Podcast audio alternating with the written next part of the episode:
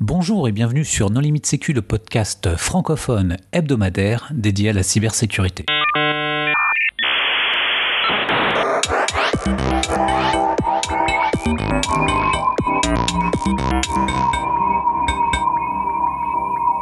Alors euh, aujourd'hui, un épisode enregistré en direct de la BotConf 2017 à Montpellier avec euh, de nombreux intervenants. Je vais vous laisser vous présenter les uns après les autres.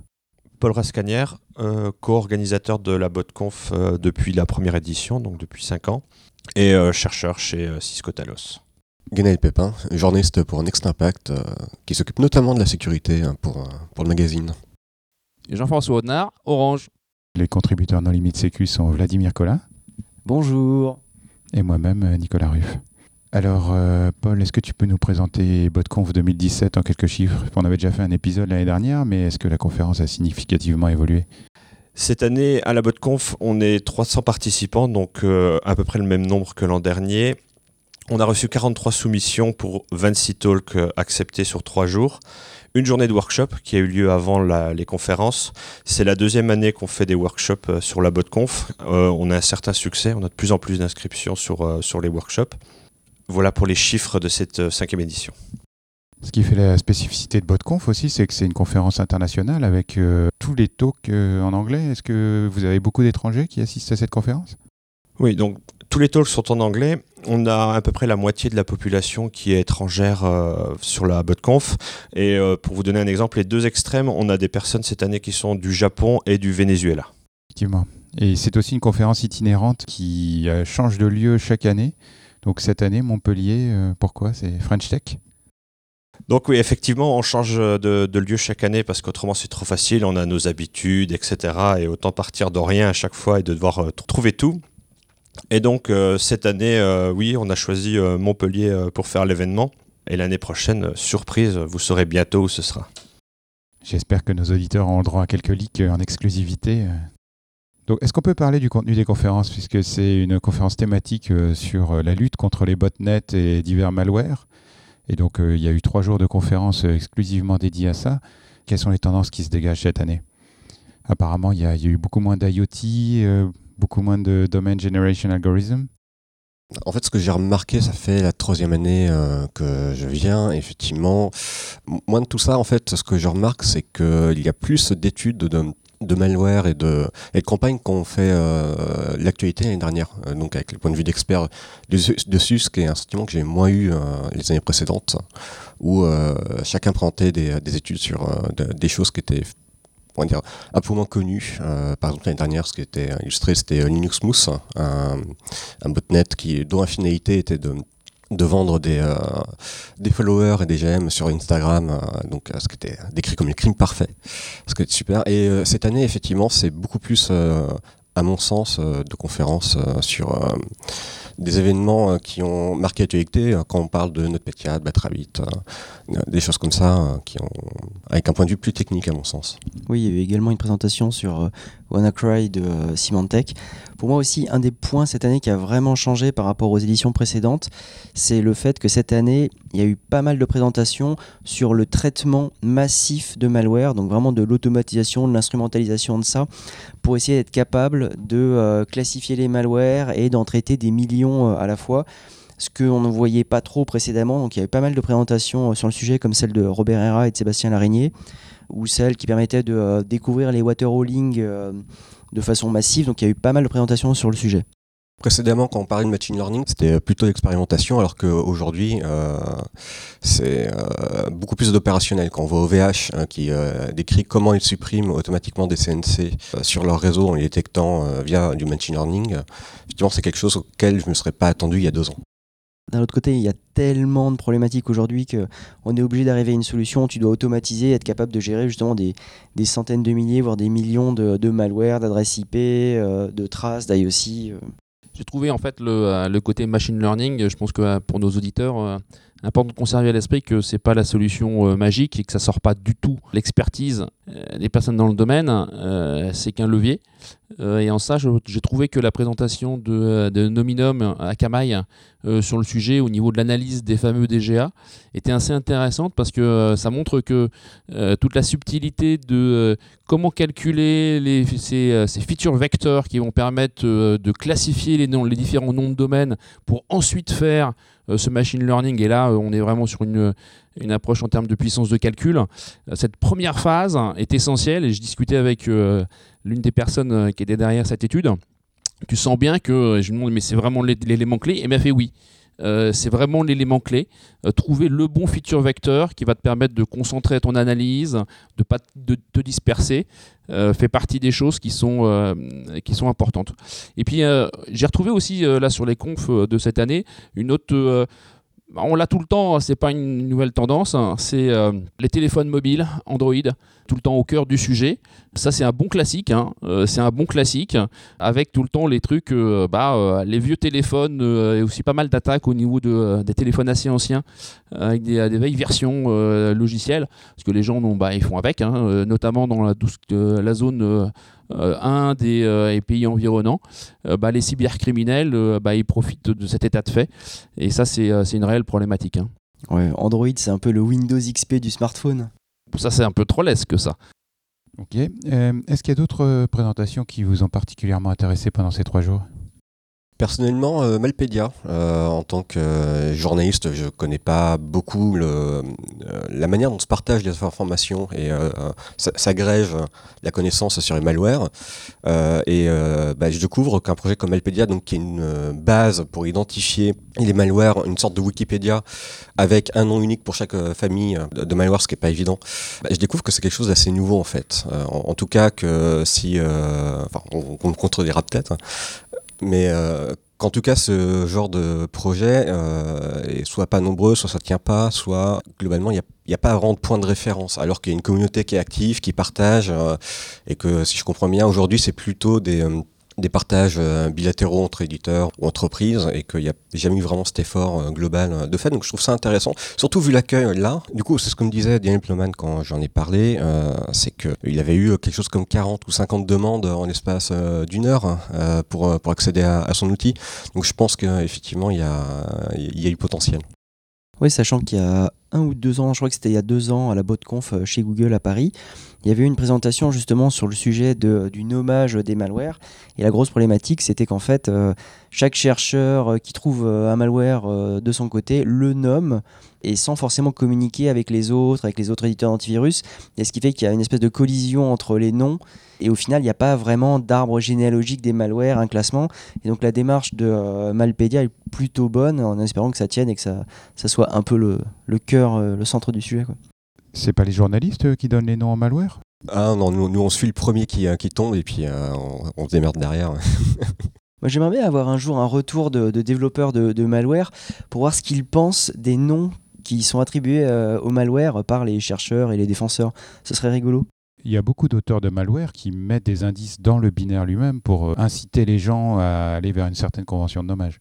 Ouais, tout à l'heure, en plus, on a vu euh, un hommage euh, d'un malware par rapport à une icône. Euh, je crois que c'était l'icône du site web, c'était un poney de My Little Pony, donc ils l'ont nommé à partir de ça.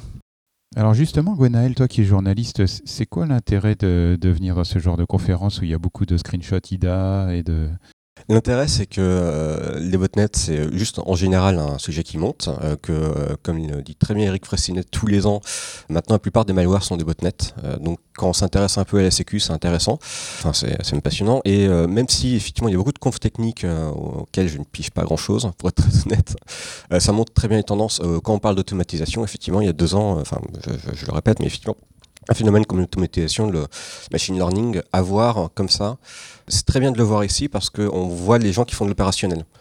C'est-à-dire que c'est pas des gens qui vont réagir à de l'actualité ou quoi que ce soit, ce sont des gens qui vont raconter leur année d'opération, de ce qui les a marqués eux. Et donc, euh, oui, des choses pour moi euh, comme euh, des décryptages de grands malwares de l'année dernière, avec un point de vue beaucoup plus poussé, ou des choses plus spécifiques comme l'étude des voleurs de mots de passe, par exemple, qui sont des phénomènes que le grand public connaît, euh, mais euh, dont il n'a pas une idée euh, très approfondie. Ça permet d'approfondir ces sujets-là. Et ce sont des sujets qui, globalement, moi, quand j'écris dessus, sont très très appréciés des, lecteurs. Parce que justement, ça leur permet d'avoir un point de vue plus poussé, plus faire un pas de côté sur, sur des choses que, dont ils ont vu écrites, que ce sont les cyberattaques de la mort, ou la mort de la vie privée, ou l'usurpation, quoi que ce soit.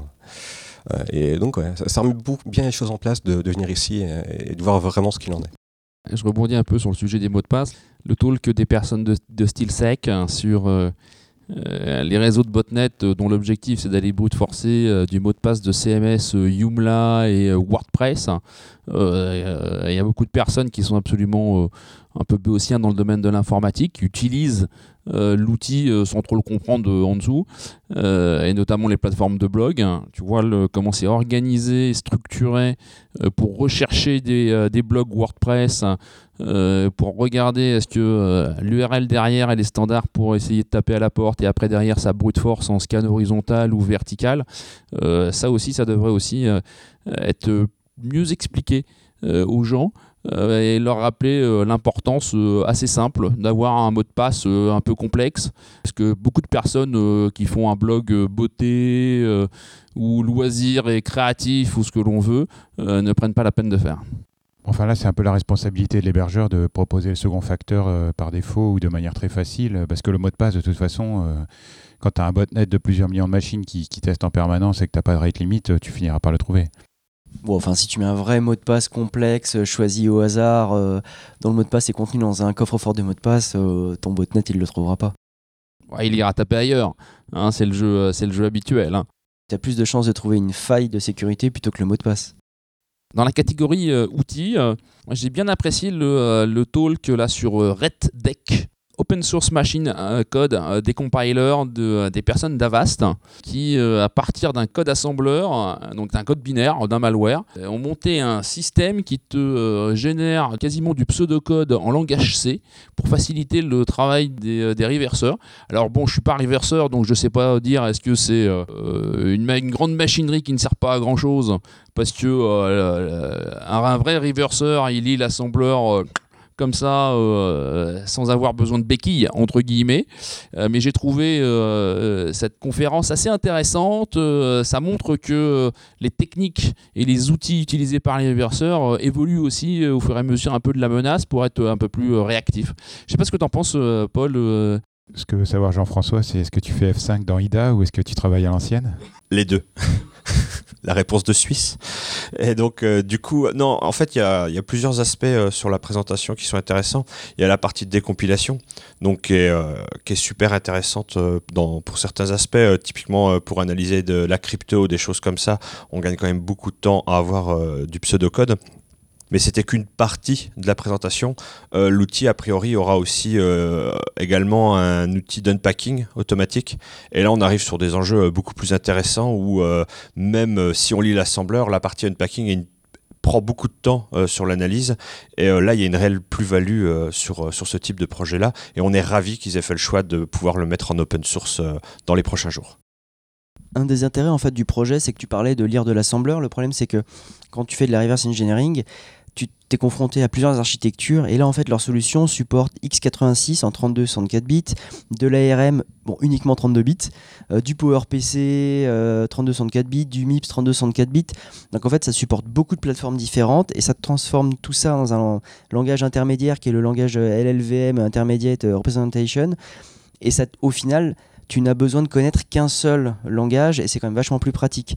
Et en plus dessus, ils ont la capacité de passer des règles Yara, donc euh, en gros des règles de signature antivirale. Et là, finalement, tu as besoin qu'un seul jeu dans un seul langage et ça te facilite ton travail. Et ça rejoint un peu ce qu'on disait tout à l'heure par rapport à l'industrialisation et le fait de, de, traiter des centaines de milliers de malwares en même temps. C'est que là, tu peux vraiment traiter beaucoup de malwares euh, en même temps. D'ailleurs, ça a vraiment intérêt pour euh, quelqu'un qui n'a pas à traiter des centaines de milliers de malwares tous les jours. Euh, là, euh, ça a été présenté par un éditeur d'antivirus, donc je comprends le besoin. Pour quelqu'un qui reverse euh, un binaire de temps en temps, je ne sais pas s'il y a vraiment un intérêt. Nicolas, tu as quelque chose à dire Non, non, mais moi je fais pas de reverse, donc. Bon, moi tu es tranquille. si ça peut servir dans les CTF, pourquoi pas, mais après, malware, c'est un autre problème. Bon, puis après, il y avait la présentation de Paul sur euh, Nietia, là. Je sais pas comment tu le prononces, Nietia? Nietia? Nietia. Voilà, donc, euh, ou euh, plus connu sous le nom de NotPetya, donc euh, conférence très intéressante. où tu présentais en fait surtout la timeline de vos différentes actions et le temps que vous avez mis pour réagir, pour avoir les informations, pour avancer, et les sources d'informations, donc sur les endpoints par exemple, qui vous ont permis de, de savoir que ça venait de l'entreprise Midoc. Donc ça, la présentation était vraiment très très intéressante. Malheureusement, tu n'étais pas déguisé. Donc on s'est permis de faire un petit montage photo sur euh, Twitter pour essayer d'inspirer euh, ta direction pour peut-être avoir un beau euh, déguisement euh, Sourcefire euh, l'année prochaine. Ah, surprise pour l'an prochain. Alors, euh, est-ce que vous voyez d'autres conférences dont il faut parler Ou est-ce qu'on passe aux à côté? Bah, Il y a certains petits côtés amusants de conférences.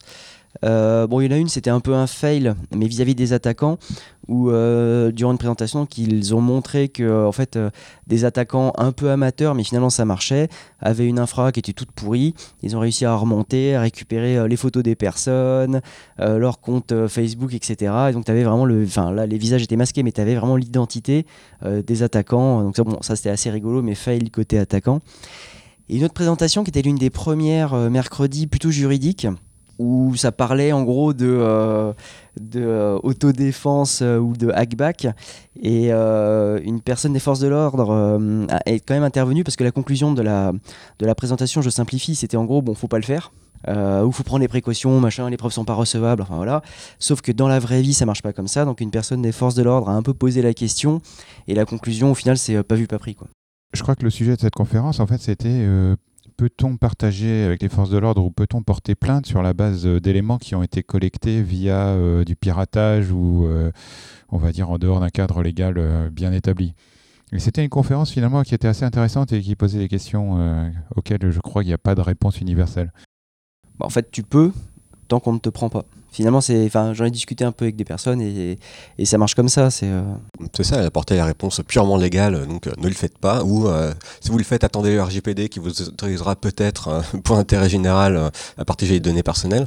Et, effectivement, derrière, c'est non, en France, on le fait de manière assez informelle d'habitude, ça marche très bien, donc pourquoi se poser la question? Enfin, toute manière. Et je pense que les forces de l'ordre seraient ravis que le développeur de Loki aille porter plainte euh, pour euh, quelque chose qui lui serait arrivé. Ok, alors est-ce qu'on peut parler un petit peu des, des extras autour de la conférence, euh, par exemple euh, les événements sociaux Donc, comme chaque année, il y a un social event qui a lieu. Donc, euh, à chaque fois une ville différente, à chaque fois un endroit et un type de, de social event différent. Cette année, on a choisi l'aquarium de Montpellier, avec euh, visite de l'aquarium euh, inclus euh, dans, dans la soirée. Et on a eu des très bons retours. Et là, maintenant, la difficulté va être de placer la barre encore plus haute l'année prochaine. C'était une très très bonne soirée. Ça peut s'entendre à nos voix d'outre-tombe. Euh, la soirée s'est terminée relativement tard, et même dans un bar, euh, le Panama d'ailleurs. Euh, et c'était vraiment magique ce- cette soirée dans l'aquarium. C'est une très très bonne idée. L'aquarium en fait était à nous. On pouvait se balader librement dedans et c'était vraiment exceptionnel. Et puis en dehors de, donc, du social event, il y a quand même les buffets BotConf, donc souvent renommés BouffConf, parce qu'on mange quand même très très bien à la BotConf. Et ça, c'est vraiment l'une des particularités de cette conférence que moi j'apprécie beaucoup. Enfin, j'ai noté quand même que le premier soir, euh, c'était juste euh, une pile de 40 cartons de pizza déposés sur une table et premier arrivé, premier servi. C'était vraiment dans l'esprit de la conférence de Riverseur où euh, on prend la bière et la pizza et on fait du social. Euh, je te laisse imaginer euh, la tête euh, des responsables du Palais des Expositions de Montpellier qui gèrent l'opéra, etc., quand on leur a demandé des pizzas et de la bière pour la soirée. Parce que ce qu'on peut dire quand même à propos de BotConf, c'est que c'est un lieu où il y a beaucoup d'échanges qui se passent en dehors des conférences. C'est pas un TFC certes, mais il y a quand même beaucoup d'échanges de clés GPG, d'échanges de cartes de visite entre différentes personnes qui travaillent partout dans le monde sur des problèmes de réponse aux incidents. Et ça remplit un peu quand même le rôle de mise en relation euh, pour les, gens qui sont dans la communauté de la lutte contre la cybercriminalité.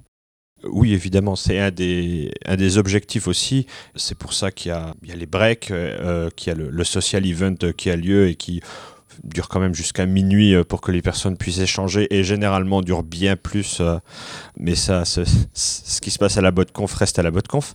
Mais oui, effectivement. Alors, ça reste pas tout à fait dans la botte conf parce que j'ai vu que vous aviez des community managers euh, très efficaces qui surchargeait Twitter de gifs animés. donc on peut suivre la conf soit via Twitter, soit via le live stream qui était proposé cette année. Est-ce que les confs sont enregistrés, disponibles Quelle est votre politique de publication? Est-ce qu'il y a beaucoup de confs TLP Red ou est-ce que tout sera disponible rapidement? Les règles est très simple. on demande à l'auteur ce qu'il souhaite deux choses. Est-ce qu'il souhaite être streamé et est-ce qu'il souhaite être enregistré pour être disponible sur YouTube euh, dans les prochains jours? Et euh, cette année, la majorité des talks ont été euh, streamés et seront disponibles sur YouTube. Et je pense que cette année, c'est l'année, l'édition où il y a le moins de, telles périodes, donc de talks qui ne seront pas diffusés du tout après l'événement. Autre particularité de BotConf, c'est quand même une conférence euh, qui reste euh, relativement abordable eu égard à la qualité de l'organisation et à la quantité de nourriture euh, ingérée. Donc comment vous faites pour atteindre l'équilibre financier? Donc, euh, ouais, le, but, c'est vraiment de, de, pouvoir avoir des, des prix d'entrée euh, accessibles au maximum de personnes. Et euh, d'ailleurs, on remercie nos sponsors, sans quoi ce serait simplement impossible. Cette année, je les nommerai pas tous parce qu'on a vraiment beaucoup de sponsors et je vais juste me limiter au Platinum, qui sont Facebook, Google, qui nous suit depuis le début, et euh, Talos qui euh, nous rejoint pour la première année euh, dans le sponsoring Platinum et également tous les autres sponsors que vous trouverez sur le site web. sans eux, ce serait clairement impossible. On ne pourrait pas avoir des lieux comme le Palais des Congrès, on ne pourrait pas privatiser l'aquarium, on ne pourrait pas fournir autant de nourriture aux participants. Donc merci beaucoup à l'ensemble de nos sponsors. Vous voyez quelque chose à ajouter? Alors Vlad, c'est l'heure de la minute fail. Et oui, alors je le rappelle, le principe de la minute fail, c'est de présenter un incident ou événement passé de sécurité en prenant du recul avec humour, mais le principe n'est pas d'accabler les gens, donc je ne citerai aucun nom et modifier certains éléments. Enfin, je dis ça, mais en fait, il y aura deux fails, un micro-fail et un fail un peu plus conséquent. Donc le micro-fail, c'est l'histoire de, de gens qui organisent un podcast euh, sécurité euh, dont je ne citerai pas le nom, qui voulaient enregistrer durant un social event euh, qui se passait dans un aquarium, mais bon, on va pas donner plus de détails. Et au moment de lancer l'enregistrement, donc une personne que j'appellerai NR sort le matériel du sac et ah, j'ai oublié les câbles dans ma chambre, donc on n'a pas pu faire l'enregistrement hier soir. D'où l'enregistrement aujourd'hui. Ah, ça, c'est probablement un podcast d'alcooliques qui passent leur temps à boire de la bière, non? Ouais, donc fail. en plus, je me suis retenu de boire justement pour faire l'enregistrement hier soir et jusqu'à 21h30, j'ai peu bu à cause de toi. Et après, tu t'es lâché. Ouais, après, je me suis lâché. Euh, donc, le fail un peu plus sérieux, c'est l'histoire d'une entreprise qui dispose d'un cluster d'HSM, donc c'est-à-dire des équipements euh, matériels sécurisés qui permettent de stocker des clés de chiffrement et de réaliser des opérations cryptographiques. Ces HSM sont euh, accessibles par des API et il y a énormément de services qui y accèdent pour euh, signer des documents, signer des transactions, signer des, euh, applications. Voilà, c'est assez, assez important. Un des HSM tombe en panne et le constructeur donc livre un nouvel équipement. Donc l'équipe récupère les cartes à puce maîtres avec les mots de passe associés qui permettent de faire la key cérémonie pour synchroniser les deux HSM ensemble et donc bah, transvaser les secrets de l'un, enfin copier les secrets de l'un vers l'autre. Donc les cartes à puce sont insérées, les mots de passe sont saisis euh, à l'écran avec une espèce de petite molette qui tourne et puis euh, les lettres s'affichent euh, sur l'écran et ça permet de saisir, les mots de passe caractère par caractère et puis bon, et au bout d'un moment on valide les mots de passe et erreur, mauvais mot de passe. Donc on essaie une seconde carte, erreur, mauvais mot de passe. C'est la même chose avec toutes les autres cartes à puce. Donc là, les gens commencent un peu à paniquer, c'est le réflexe naturel. Tout le monde commence à chercher dans tous les coffres forts s'il n'y a pas d'autres cartes à puce dans d'autres enveloppes et finalement on ne trouve rien. Donc bon, pas de solution. Le problème traîne euh, pendant plusieurs mois et euh, avec un seul équipement. Donc en cas de panne, c'est vraiment la catastrophe. Puis au bout de quelques mois, une nouvelle tentative est réalisée. Et euh, le fait de saisir les mots de passe avec la petite molette, c'est quand même long et fastidieux. Donc une personne de l'équipe se rappelle que à la livraison de l'HSM, un clavier avait été fourni, une espèce de clavier série, pour la saisie des mots de passe. Donc on le retrouve dans un vieux placard poussiéreux. On commence les personnes commencent à vouloir l'utiliser et là, ils se rendent compte que le clavier était en QWERTY. Et donc en fait, tous les mots de passe précédents avaient été saisis en AZERTY, mais sur un clavier QWERTY. Et donc ce qui fait qu'au final, bah, les mots de passe étaient les bons, mais, euh, mais mal saisis. Donc bon, semi-fail euh, sur le sujet. Au final, tout est rentré dans l'ordre. Et d'ailleurs, au passage, euh, si vous utilisez des solutions comme TrueCrypt ou VeraCrypt, le logiciel force le passage du clavier en QWERTY pour justement éviter ce genre de problème. Donc semi-win Ouais, semi-win, semi-fail. Bien, nous espérons que cet épisode vous aura intéressé et nous vous donnons rendez-vous la semaine prochaine pour un nouveau podcast. À bientôt. Au revoir. Au revoir. Au revoir.